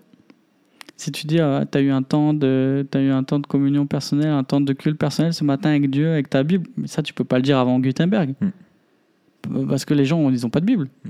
Souvent ils, ils savent pas lire. Mm. Donc il y a un autre rapport. Ouais. La, la- la Bible, elle n'était pas lue euh, euh, tout seul, elle était écoutée en église. Ouais. Elle était écoutée en public, elle n'était Mm. pas lue en privé. Mm. Euh, nos outils changent notre corps, on l'a dit. Nos, nos outils la- changent nos, nos rapports la- aux, aux autres. Et l'outil te transforme et il crée aussi. Enfin, ça rejoint. Enfin, ce point-là, je trouve, rejoint le point de cette notion de bulle que génère l'algorithme qui fait que tu vas te retrouver avec des avis qui sont. euh, qui, enfin, qui est fait pour susciter l'engagement. Donc, tu vas te retrouver avec des, des- une communauté qui te ressemble ou qui lutte pour les mêmes choses que toi. Enfin, bref, etc. On l'a déjà dit. Ça crée vraiment euh, ce côté de ça te transforme parce que ça rend ce que tu crois plausible, parce que tu trouves un écho, euh, tu vois, dans les autres ou dans ce que tu vois. Euh, tu vois, c'est c'est pas juste, euh, il me semble, l'usage qui te transforme, mais c'est le contenu de, de, de l'app aussi qui a une influence sur toi. Ouais. Tu vois euh, si Oui, tu- tout à fait. Si tu te bats pour un truc, voilà, il y a l'influence communautaire de ça, où c'est ce que hum, les sociologues ils parlent de, de, de structure de plausibilité. Euh, ce que toi tu vis ou ce, que tu as, ce à quoi tu aspires, tu vois d'autres qui le vivent euh, devant toi, donc ça rend plausible la chose, quoi. Et du coup, ça t'influence, Oui, ça, et ça te- et ça t'influence et ça te renforce dans l'usage, tu vois, de le faire euh, de la même façon que quand tu vois à la salle, tu vois des mecs, euh, par exemple, qui vont être très musclés, tu vas être musclé, bah, c'est plausible si je viens ici que je devienne comme eux. Donc euh, Exactement. venir me transforme, mais aussi de les voir me transforme. Enfin, tu vois, ça, ça, ça- t'as des, plusieurs euh, leviers de renforcement de l'idée que. Exactement. Mm. Et en plus, euh, c'est intéressant de réfléchir aux outils et de l'impact des outils. C'est parce que nous, souvent, on, on pense qu'au contenu. Ouais. Mais euh, avec Marshall McLuhan, donc, qui a réfléchi vraiment à la question de, de la technologie et surtout de la communication, et, et lui, euh, il écrivait euh, dans les années 60, 70, fin 60, euh, sur la, la télévision il a cette phrase Medium is a message. Mm. Et il dit une grande partie en fait du message est déjà contenu dans le médium. Mm. Euh, et ça, Ouais, c'est intéressant par exemple. Le design de l'app et le message de l'app. Exactement. Mm. La manière dont l'app est conçue et la manière dont on l'utilise dit pour la plupart ce, ce qu'elle veut dire. Ouais. Euh, enfin, Et- pour illustrer ce qu'on disait, c'est pas anodin que tu aies un fil infini, que tu puisses scroller et non pas des pages dans lesquelles que tu tournes, que tu euh, ce rafraîchissement des pages, etc. Voilà, tout, ça est fait. euh, Exactement. Et, et, euh, c'est euh, encore d'ailleurs dans son livre là qui, qui a relevé ça, j'avais jamais euh, relevé, mais c'est super bien dans la deuxième lettre de Jean, de Jean 12, il dit, donc on est au premier siècle, hein, Jean qui écrit J'ai beaucoup de choses à vous écrire, mais je n'ai pas voulu le faire avec le papier et l'encre. J'espère venir chez vous et vous parler de vive voix afin que notre joie soit complète. Hmm. Donc là, Jean, il utilise une technologie qui est répandue, mais nouvellement répandue, l'écriture avec, euh, avec euh, les, les, les, les, papyries, etc. Et il reconnaît que écrire, c'est pas pareil que parler de vive voix. Et qu'il y a des choses qu'il préfère dire de vive voix, et que même le plaisir qu'il aura changera suivant le, le contexte. Oui, et c'est pareil. euh, Enfin, ça, tout le monde en fait l'e- l'expérience, quoi. Une Exact. bonne nouvelle, tu veux pas la recevoir par. euh, euh, je sais pas, ta femme, elle tombe enceinte, t'as pas envie qu'elle te l'envoie dans un SMS euh, entre deux trucs euh, de course à acheter. Tu vois, qu'elle te l'annonce euh, d'une autre manière. quoi. Mais ça, ça, ça, ça, ça pose la question, tu vois, de qu'est-ce que ça dit l'émergence des break-up textes, par exemple, des SMS de, de largage? Ah oui, oui. C'est-à-dire qu'avant, avant, tu étais obligé d'aller voir la personne pour lui dire, après tu l'as appelé, Voilà. et maintenant tu lui envoies un message, et alors Voilà. maintenant, euh, le truc ultime, c'est tu la ghostes, c'est-à-dire plus de nouvelles du jour au lendemain. Ça, c'est ça. Et ça, c'est. ouais. Et, et donc, la, la, la, la technologie aussi permet ce qu'on disait. Ça, ça renforce euh, le truc, c'est qu'en même temps, elle est un don et en même temps, elle, elle montre aussi notre cœur et elle peut renforcer notre, notre comportement pêcheur. Tu es de moins en moins courageux, quoi. Toi, tu- ça te permet de te comporter comme un lâche. Avant, il fallait que tu assumes, maintenant, tu n'assumes plus. Exactement. Assume. Assume. Mm. Dernière question, c'est la question 8, bonus. Maintenant, je fais quoi? Ouais. Et moi, ce que je. Mon, mon postulat, c'est que le principal danger des réseaux sociaux, c'est l'inaction. Mm. Et là, je. Passivité. Exactement. Je, je cite, euh, je cite Tactique du Diable. Donc ça, c'est 1942. hein. Mm. Euh, Tactique Diable, on a fait un épisode, on va le mettre aussi Ouais, en, ouais. en lien. Euh, c'est donc Livre le à lire. livre à lire, c'est un classique. C'est un, un- un vieux démon qui est chargé euh, euh, d'aider son neveu, qui est un plus jeune démon, dans sa tâche d'éloigner un jeune chrétien de Dieu. Donc, c'est assez, c'est très très très intéressant. Et là encore, Louis est, est vraiment prophétique. Il dit, c'est dans la, douzième lettre, euh, tu n'auras même plus besoin d'un livre qui l'intéresse vraiment pour l'empêcher de prier, de travailler et de dormir. La colonne des réclames dans le journal de la veille, le scroll sur Instagram suffira amplement. Tu parviendras à lui faire perdre son temps, non seulement en amusantes conversations avec de bons amis, mais en discussions stériles avec des indifférents sur Facebook. Tu pourras le réduire à une inaction totale pendant de longues périodes. Alors j'ai inséré euh, les deux réseaux sociaux, tout le reste sinon c'est C.S. Lewis. Hmm. Donc il disait, il y a déjà euh, dans les journaux euh, les- des, des- des futilités des, et, et des, et des vanités qui euh, font perdre le temps avec des discussions stériles et réduire le chrétien à l'inaction pendant de longues périodes. Et là, qui ne peut pas euh, s'identifier à cette lettre après avoir perdu du temps sur YouTube, Mm. avoir scrollé à l'infini sur Instagram, ou après deux heures, trois heures, on lève la tête et on se dit mince, où est passée ma soirée Mm. Euh, On a perdu, on a perdu, euh, on a perdu du temps pour des choses vides qui nous ont vidés. Et euh, ce que j'ai dit aux jeunes Ouais, et qui- à l'atelier, c'est est-ce que tu sais ce que le diable dit quand on a perdu deux heures à scroller sur Instagram? Il dit cheh. Hmm. Bien fait. Et, et ouais. Et, et en plus, c'est pas du temps euh, simplement perdu, c'est du temps qui a renforcé un comportement pécheur, qui a nourri des tentations, qui a. Tu vois, euh, moi je vois, j'ai énormément. euh, euh, j'ai mis un truc, enfin, tu vois, sur mon ordi de, de travail, par exemple, je peux pas avoir YouTube. Alors, des fois, c'est très relou parce que j'ai besoin de regarder des vidéos de conférences, de machin, mais j'ai pas accès. Bah, j'ai limité plein de trucs parce que je vois que quand tu, non seulement tu perds du temps, mais tu vas t'exposer à des tentations. Mm. Même si c'est un truc entre guillemets qui est safe, mais tu vas regarder des trucs qui vont tenter, euh, qui vont nourrir soit ton, ton égoïsme, ton, ton, ton, je sais pas, ton, ton égocentrisme, ton, ton, euh, ton impureté, ton, tu vois, tout, plein de trucs qui, en fait, euh, c'est pas juste du temps de, de perdu, c'est du temps gagné pour l'ennemi. Enfin, tu vois, c'est, euh, euh, et qui t'a abîmé en fait, qui t'a abîmé. Tout à fait. Donc, moi, je pose quatre questions au niveau personnel. Et ça, c'est un, un- un- un- c'est, il faut le souligner, c'est au niveau personnel. Et la sagesse, elle est, alors, elle est, elle est communautaire dans le sens où euh, c'est en communauté qu'on apprend à être sage, mais il faut se garder de, de, de vouloir imposer à tout le monde euh, euh, dans, les, dans certains choix comme ça éthiques quelque chose de, de noir et blanc parce que euh, on tombe dans les domaines de, de la liberté chrétienne Oui. et, euh, Et on rajoute des ces lois. questions-là doivent être Le danger, c'est de croire qu'on, qu'on c'est des lois divines, quoi, alors que non. exactement. Et donc là, là, je liste et on finit avec ça rapidement. Quatre questions. Première, quels sont les dangers pour ma vie spirituelle et sociale à utiliser cette app?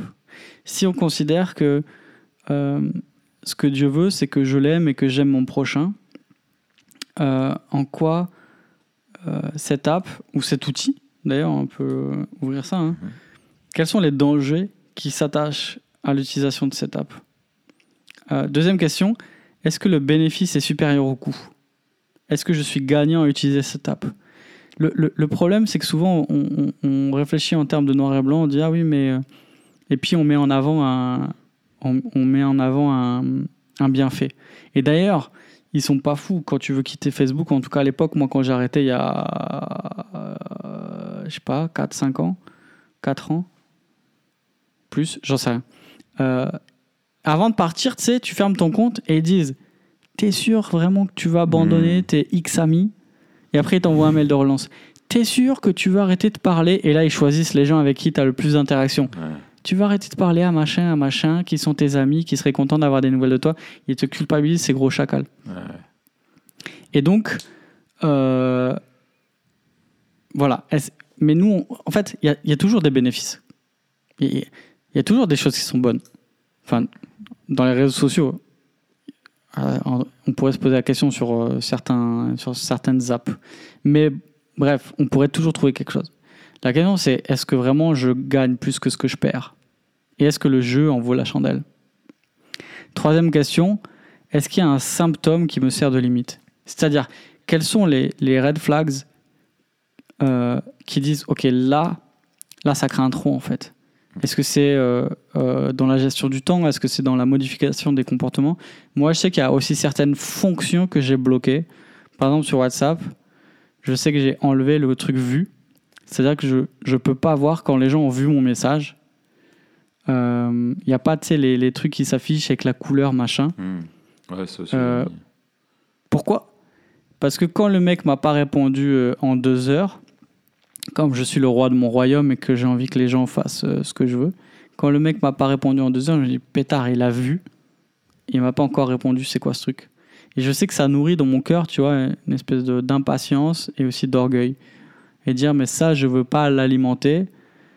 Et bien sûr, oui, je pourrais me forcer à, et à arrêter de penser comme ça, etc., etc. Mais me connaissant, j'ai dit, il est plus sage de limiter l'utilisation de l'application en supprimant cette possibilité. Parfois, il est plus sage de limiter l'utilisation de l'application en virant l'application. Et c'est ce que j'ai fait avec, euh, avec tout, en fait. Ouais. Enfin, quatrième question et dernière question. Comment je limite ce que je pourrais faire pour ne faire ce que je devrais faire que ce que je devrais faire. La question, c'est pas qu'est-ce que je peux faire et utiliser au maximum. La question, c'est qu'est-ce que je devrais faire et est-ce que j'arrive à limiter suffisamment l'application pour m'en tenir à ça? Et sinon, est-ce qu'il y a une mesure radicale à prendre? Parce que j'arrive pas justement à limiter tout ce que je pourrais faire pour juste garder ce que je devrais faire. Hmm. Mais donc ça, cette dernière question, elle pose la question non seulement de... La deuxième question, elle pose la question de bénéfice. Cette-là, elle pose la question de la responsabilité. Est-ce que cet usage, est-ce que l'usage de cette app, euh, la manière dont elle est conçue et la manière dont moi je l'utilise, m'aide à assumer les vocations que Dieu m'a adressées, à être un meilleur chrétien dans ma famille, un meilleur mari, un meilleur père, un meilleur enfant, un meilleur frère, une meilleure sœur, Meilleur ami. dans l'église, dans la vie sociale Est-ce que ça, est-ce que en fait, elle m'aide à assumer encore mieux ces responsabilités et est-ce que j'arrive à les utiliser avec assez de sagesse pour euh, répondre à ce que Dieu me demande euh, sans que le coût soit, soit, soit trop élevé? Mm. Donc voilà quatre questions. Qui, il y a sept questions de diagnostic que j'ai développées et ces quatre questions au niveau personnel. Une fois qu'on a répondu à, à ces sept questions de diagnostic, qu'est-ce qu'on fait? Mm. Une fois qu'on a vraiment établi le cœur, ce qui fait le cœur de cette app, qu'est-ce que j'en fais? Mm. Et là, c'est un examen personnel, c'est une question de, de sagesse, de discernement, et c'est là où peut-être on a besoin aussi d'être entouré, parce que le, le discernement vient aussi Mm. du, du grand des- nombre de conseillers. hein. C'est ça. Et d'avoir aussi des, des- d'être entouré, conseillé et d'avoir des, des personnes aussi qui nous encouragent ou qui nous donnent des exemples. Euh, euh, des fois, ça aide. Tu vois, moi, je sais que quand je discute, euh, souvent, j'ai une question qui revient et qui pas du tout qui me glorifie pas du tout, mais dans le sens ah mais comment tu fais, comment tu à faire tout ce que tu fais? Et ben en fait je dis bah, je, suis pas un surhumain, je suis pas euh, voilà, mais après quand on discute euh, bah, j'explique, je dis bah, j'ai pas Facebook, j'ai pas Instagram, j'ai pas Twitter, j'ai pas voilà, je passe pas mon temps là-dessus. J'ai mis un temps de j'ai un temps de limite d'écran, même WhatsApp, au bout d'un quart d'heure, il se verrouille sur mon téléphone et j'y ai plus accès.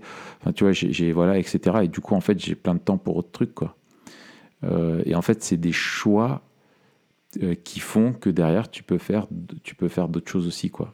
Et, euh, et je pense que souvent, on s'aveugle ou on voit pas les dangers l'importance des dangers, la gravité, l'impact que ça. Tu vois, on croit que c'est inoffensif, mais on, est, on, est, on, s'aveugle parce qu'il y a une forme d'idolâtrie hein, derrière, comme tu le disais, on s'aveugle mm. sur les, aspects négatifs et on n'est même pas capable d'envisager euh, le bonheur ou de bien vivre sans ces, trucs-là. quoi. Euh, alors que, en fait, si et quand il a goûté, moi je vois de ne pas être sur tous les, les, réseaux euh, sociaux, je, n'y vois aucun, mais alors zéro inconvénient. Mais aujourd'hui, tu vois, tu me dis, est-ce qu'il est-ce que, tu même là, quand j'ai écrit le bouquin, il y a plusieurs personnes qui m'ont dit, ah, mais là, tu sors le bouquin, ce serait tellement bien que un, tu te refais un compte Facebook, il y a un, truc sur, euh, je sais pas quoi, Instagram, et tu peux faire des vidéos, tu sais, pour la promotion et tout. On m'a demandé de le faire, j'ai dit non. Je dis, j'ai pas le temps. Pas le temps, je veux pas, je, veux pas, le faire. Et je me demande, tu vois, si aujourd'hui, euh, si j'avais gardé tous mes réseaux, est-ce que j'aurais écrit un bouquin? Bah, je sais pas en fait. Il euh, y en a qui arrivent, hmm. mais moi je sais que je ne suis pas assez vertueux, euh, pas assez maître de moi-même pour résister aux sirènes de tous ces trucs-là, donc je préfère ne pas en avoir.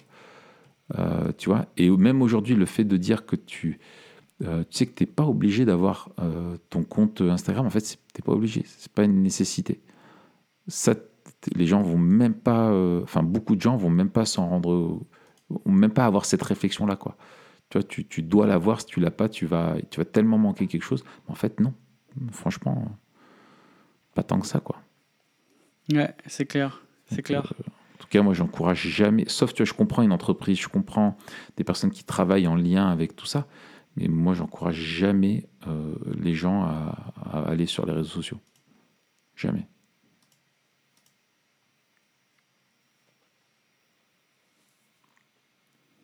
Les mecs, ils ont construit le truc sur la base d'expérience sur des pigeons. à un moment donné, il faut. À un moment donné, il faut réfléchir. à un moment donné, quand même, les mecs. Enfin, voilà, tu vois ce que je veux dire. C'est le mec, il a designé son app. à la base, il a pris un pigeon. Il s'est dit, tiens, on va voir. Euh, voilà. Donc, euh, la définition de se faire pigeonner, euh, tu vois, à un moment donné, il faut quand même se la poser, quoi. Exactement. Alors qu'on vit, je suis sûr que si on avait, enfin moi, tu je prends mon exemple, c'est au, no, enfin si on, si on était très actif sur les réseaux sociaux, peut-être qu'on aurait beaucoup plus, tu vois, avec euh, TPSG, Memento Mori et tout ça, on aurait peut-être beaucoup plus de, de, de, résonance à ce qu'on fait. Mais on s'en fout. On s'en fout. On n'a pas besoin de ça. On n'a pas besoin de ça. Ok, eh bien écoute, Matt, je te remercie pour euh, euh, tous ces, précieux euh, conseils. vous avez la liste des questions à se poser dans, l'article. Et vous pouvez me retrouver sur tous les réseaux. Voilà. Exactement. donc, donc voilà. Et, et, tu sais, un jour, il y a un truc à faire aussi sur les. Moi qui m'épate toujours sur toute la question des, des nudes, tu sais, de ceux qui s'envoient des, des, photos, euh, euh, tu sais, les, jeunes, tu sais, qui envoient des photos d'eux, voilà, avec le revenge porn et tout ça, voilà. Il y a vraiment un truc là-dedans, dans toute la démarche qui est quand même euh, assez, assez, assez il y, aurait plein de trucs à dire. J'ai déjà pas, plusieurs fois réfléchi. Un jour, il faudrait qu'on fasse un épisode là-dessus. Ouais, ça c'est chaud. Hein. Ouais, c'est très très chaud et il y, a vraiment des trucs à dire là-dessus. Bref. Eh bien, merci Mathieu. Euh, on, se, on se retrouve euh, la semaine prochaine oui. pour un nouvel épisode. Euh, oui. on va, ça va être génial. On va bosser dessus et on vous tient au courant. Ouais, ouais, ça va être énorme. Voilà. Allez, bonne fin de journée. Salut Raph, à bientôt.